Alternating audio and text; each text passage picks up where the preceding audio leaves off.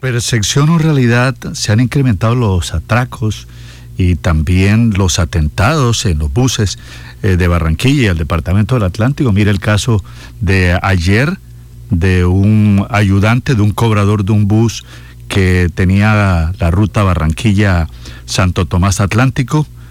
Eh, está con nosotros el gerente de Transmecar, eh, David García, quien saludamos a esta hora de la mañana. Don David, buenos días. Buenos días, Osvaldo, a ti y a toda la amable audiencia de la emisora. Bueno, ¿eso es lo que la gente percibe? ¿Eso realmente es eh, cierto, es real? ¿Se han incrementado los atracos eh, a, los buses eh, del servicio de pronto intermunicipal? bueno, Osvaldo, tú sabes que la situación social en la ciudad es bastante crítica eh, no solamente a nivel de, del, del servicio urbano, sino el intermunicipal, inclusive en, en los establecimientos de comercio, ya tú ves que, que no, no, ya no se puede estar en una en una terraza, en un negocio, eh, ingiriendo comida, porque en cualquier momento eres presa de, de, la inseguridad y de estos atracos que se te vienen dando a diario, eh, por lo menos en el servicio de transporte público. Eh, una o dos veces eh, en el día estamos recibiendo eh, el raponazo normal que, que siempre, sobre todo para esta época que ya se avecina diciembre, eh, se dan y, y ya estos hechos que se está, que se están viviendo como el sucedido ayer con el con el amigo de Cotras Oriente. No, triste, triste, realmente lamentable y reprochable pareciera que, bueno, con todos los esfuerzos que se hacen por parte de las administraciones eh, departamental o distrital o municipales, aportando motos, patrullas, dotaciones, pareciera que esos resultados no se dieran como uno quisiera.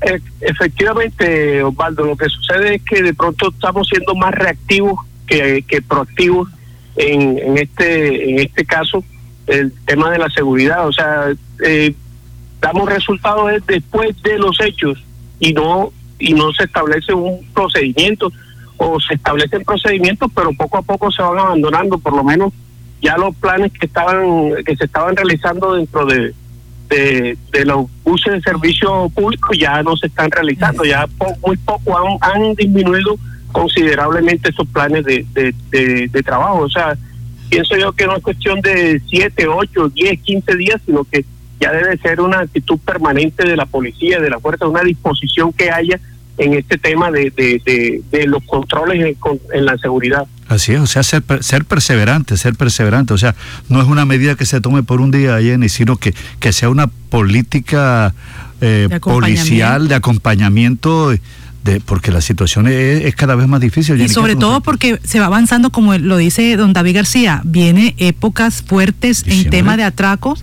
y, todo este tema de, robos. Don David, lo que quería preguntarle, usted nos dice, bueno, si se han incrementado dos veces al día, ¿está ocurriendo más? en Barranquilla esos atracos está ocurriendo en las carreteras, por ejemplo, cuando van hacia el lado de Malambo. Eh, ¿Qué sectores tienen ustedes ubicados que, que, estaban ocurriendo estos casos y que a nosotros nos, nos decían de triplicar los casos de, de atraco? Ayer nos decían eso. Es que precisamente una de las cosas que quería comentar era eso, que, los planes de acción se, se, incrementan más en, en, Barranquilla como tal y en los diferentes municipios del área metropolitana pues no se ve la misma reacción.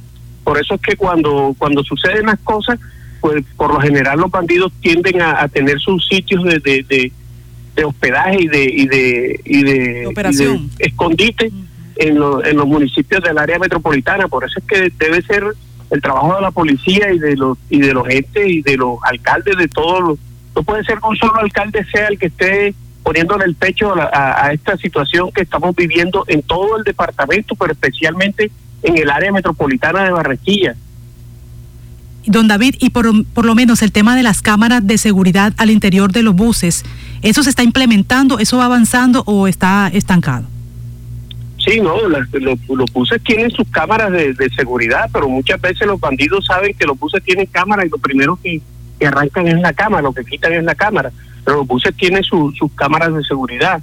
eh, nosotros pues aunque no es una no no es una cosa que tenemos nosotros que tener para seguridad porque es más para control de nosotros pues eh, los tenemos en disposición para para presentarla con planes de seguridad como usted lo señala, aquí lo preocupante es que viene una época crítica, ya la próxima semana, en unos 10 días, 15 días, estamos en noviembre, noviembre, diciembre, fecha de movimiento, vienen los días sin IVA y todo eso es eh, movimiento de, dinero, también vienen las primas.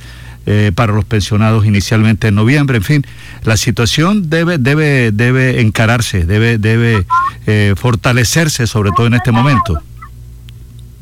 Sí, debe, deben, la verdad es que viene la época más difícil, siempre ha sido así, pero este año eh, eh, con el detrimento social que tenemos, que día a día eh, se ve más, más reflejado en esta situación que estamos viviendo, no sé, las autoridades, los alcaldes, la policía, los organismos de control deben pues poner en, en, en funcionamiento un plan estratégico de fin de año que garantice la seguridad de los ciudadanos, porque no solamente por lo menos a los conductores eh, eh, eh, sufren este, este tipo de, acciones, sino que los usuarios, nosotros a diario transportamos más de, de 30 mil personas y esas 30 mil personas se ponen a, ser atracadas y, y eso genera un, un, caos dentro de tanto, tanto los conductores como los usuarios. ¿En qué porcentaje están trabajando ustedes, don David García, por ejemplo, Transmecar? Nosotros, Actualmente estamos al 75%. Por falta de conductores tenemos una parte de, de, los equipos pues eh, a espera de, seleccionar eh, personas que quieran eh, desarrollar esta actividad. Y los conductores se retiraron. Hay oportunidades, pero los conductores se retiran o las vacantes no las cubren. No, los conductores, muchos conductores se retiraron y muchos no regresaron a la actividad. ¿Cuánto más o menos, don David? ¿Cómo? En el caso de ustedes, ¿cuántos eh, conductores se retiraron? Eh, yo tengo más de 20 conductores que se retiraron. Imagínese. 20 conductores. Don David, muchas gracias por su punto de vista. Interesante su planteamiento y, aquí exhortar, exhortar el llamado de atención, como lo dice Jenny, a las autoridades, a la comunidad. Pero la comunidad sola no puede, los transportadores solos no pueden, la policía sola no puede. Yo creo que es un trabajo mancomunado y que hay que, hay que establecer estrategias porque, como usted lo señala, viene una época crítica, muy difícil, y hay que tratar de contrarrestarla. Sí, claro, Osvaldo. Bueno, muchas gracias a ti por la oportunidad que me das de, expresar pues, toda esta problemática que estamos viviendo alrededor de nuestra actividad. Gracias por su tiempo, don David García, el gerente de Transmecar. Muy amable.